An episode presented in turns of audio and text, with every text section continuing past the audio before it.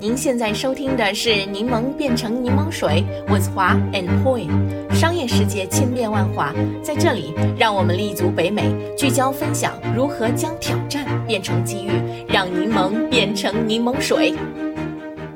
柠檬听众朋友们，大家好，我是华。大家好，我是 Poi。哎，Poi，嗯，呃，我最近几天呢，忽然意识到啊，其实我们的这个柠檬变成柠檬水的这个 Podcast 节目。才真的刚刚开始一个多月哎，是啊，是好感觉好像已经好久好久了。对，嗯，我们的第一期节目呢，其实是一月底的时候开始的，没错。然后到现在好像已经录制了六个 episodes，话题呢也从啊这个黑莓手机、Clubhouse、Lululemon、纽约时装周、奥运超级明星谷爱凌，到上一周的英超 Chelsea 等等。嗯，不过我觉得除了制作内容的这个乐趣之外啊。我们的身边也开始聚集了一批我们节目的忠实粉丝，嗯，所以呢，啊，我们刚刚开始的柠檬变成柠檬水的微信群人数呢，也已经超过了两百人了。是的，是的，前两天还有一位朋友，其实我们有段时间没联系了。专门给我发微信说听了我们的节目很有收获，很有启发，是吧？我 对呀，所以我也真的觉得是很受鼓舞。就是大家的支持和反馈，是我们继续制作这些有趣内容的巨大动力。在我们的群里呢，大家除了分享、讨论、收听每一期节目的心得体会之外呀，也经常为我们的 Podcast 的 topic 出主意。比如说今天的这个主题，就是在我们许多群友们的要求下特制的，因为最近 Netflix。制作了一部以真人真事改编的系列剧《Inventing Anna》，中文翻译为《虚构安娜》。这个电视剧上映以后呢，在 Netflix 排行榜上连续几周都是排名第一。剧中人物的故事也成了大家热烈讨论的话题。故事是根据纽约杂志著名记者 Jessica Pressler 发表的长篇报道而改编的。它讲述了一位二十多岁的女孩 Anna Delvey 假扮名媛。以富有的德国富豪继承人的身份混入纽约上流社会，成功骗取钱财的故事。对 Jessica 的报道呢，其实我在二零一八年的时候就阅读过了。嗯，因为呢，就是他的这篇文章，我也曾经十分关注安娜的法庭 drama 啊，就如同这个系列剧里所描述的，《纽约时报》这些知名媒体当初还特地报道了安娜出庭时的服装造型，引起了很多很多人的关注。没错，安娜的故事之所以非常的吸引人啊，而是因为这么一个至今还在做监狱的罪犯，居然成为好莱坞的赚钱灵感，成为我们大众不得不关注的新闻。而这些曝光度啊，也让安娜本人获得了不少财富。她在最近一次访谈里就透露，Netflix 支付了她三十一万美金的 consulting fee。除了 Netflix 之外呢，安娜在监狱里。也真的是没有闲着，据说他正在准备出书、拍纪录片等等。哎，真的可谓是犯罪也成了赚钱出名的途径啊！对啊，其实啊，要真正理解为什么犯罪也成为赚钱的手段，我觉得还是要从一个简单的公关原则开始的。我不知道你听不听说过没有啊？就是公关学的一零一，就是啊，No news is bad news，中文就翻成没有不好的新闻。啊，如果一个公司、一个品牌没有新闻的话，大众呢就开始会忘记你的存在，所以呢就要不断的成为公众的话题，这是一门非常深奥的学问。这里面呢也牵涉到了品牌打造、大众心理学、narrative 的掌控，以及呢就如何将这个事件转成对自己有利的这个宣传。嗯，在这里啊，我想稍微插出去一下，我呢就一直特别的啊 respect Taylor Swift 的这个公关的策略。啊，他呢就是一个非常知道制造新闻的重要性，并且呢是一个掌控自己故事的一个大师。你看啊，他如果在没有出唱片的时候，你可以根本看不到他的踪影；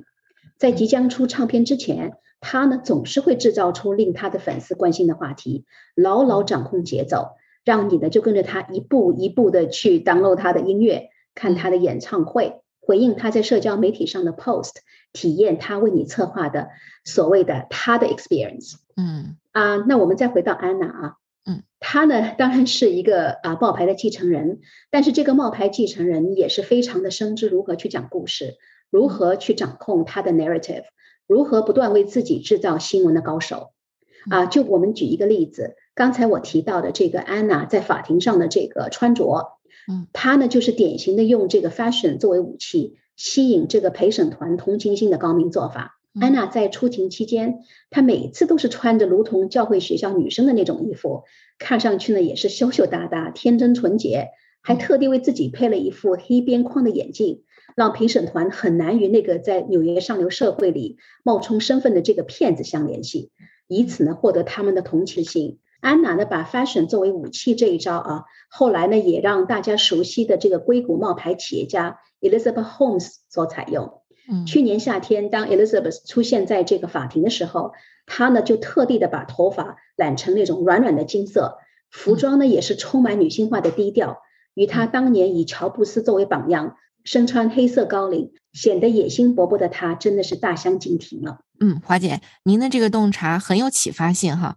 其实衣着也是 PR 的一个很重要的手段，而且这种手段的力量也是不可低估的。因为所谓真正的高手，从来不会直接大吹大擂，都是通过这种润物细无声的方式释放信号，让公众自己脑补得出结论，然后自己呢就会欣然接受并且相信他。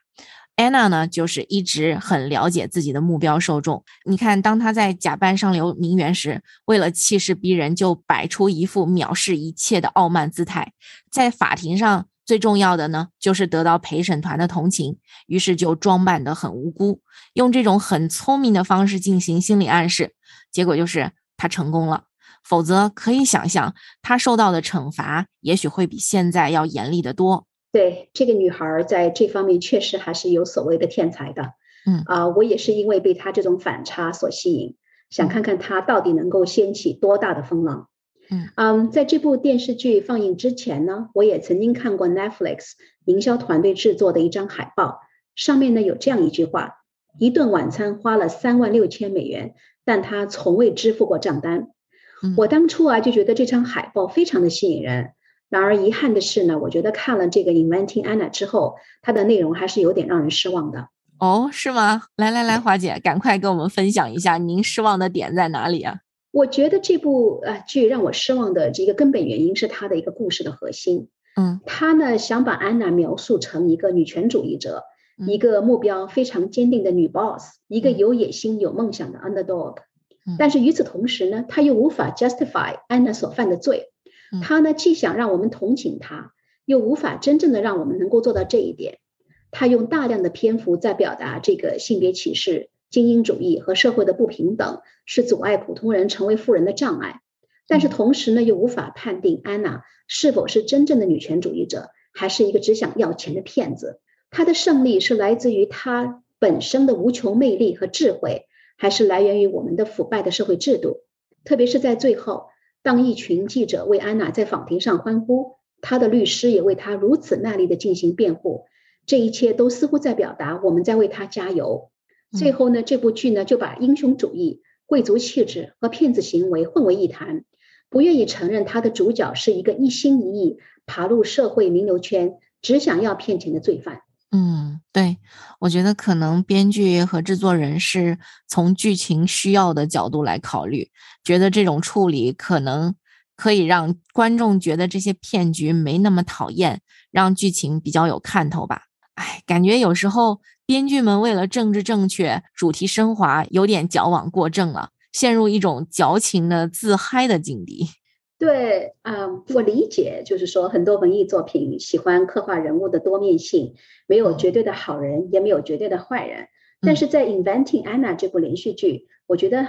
还是有点到了是非不分的地步啊，确实是让我们有些观众可能觉得有些不舒服吧。嗯，如果朋友们看过这部剧的话。一定记得剧中有一位安娜当时的好朋友，她的名字叫 Rachel。嗯，Rachel 呢，那个时候是在 Vanity Fair 的杂志做一个编辑，然后两人呢就一起去摩洛哥旅行。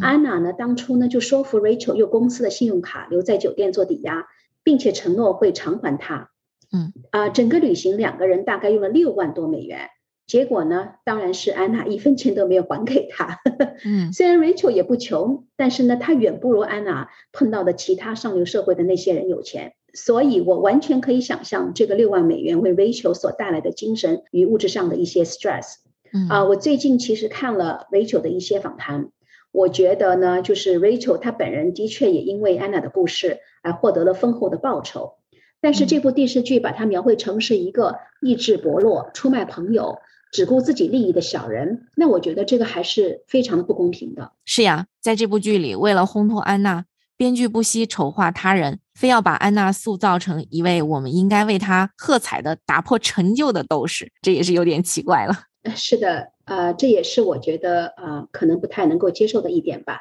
不过呢，剧中描述的这种荒诞现象也确实真实的存在，让人非常的感慨。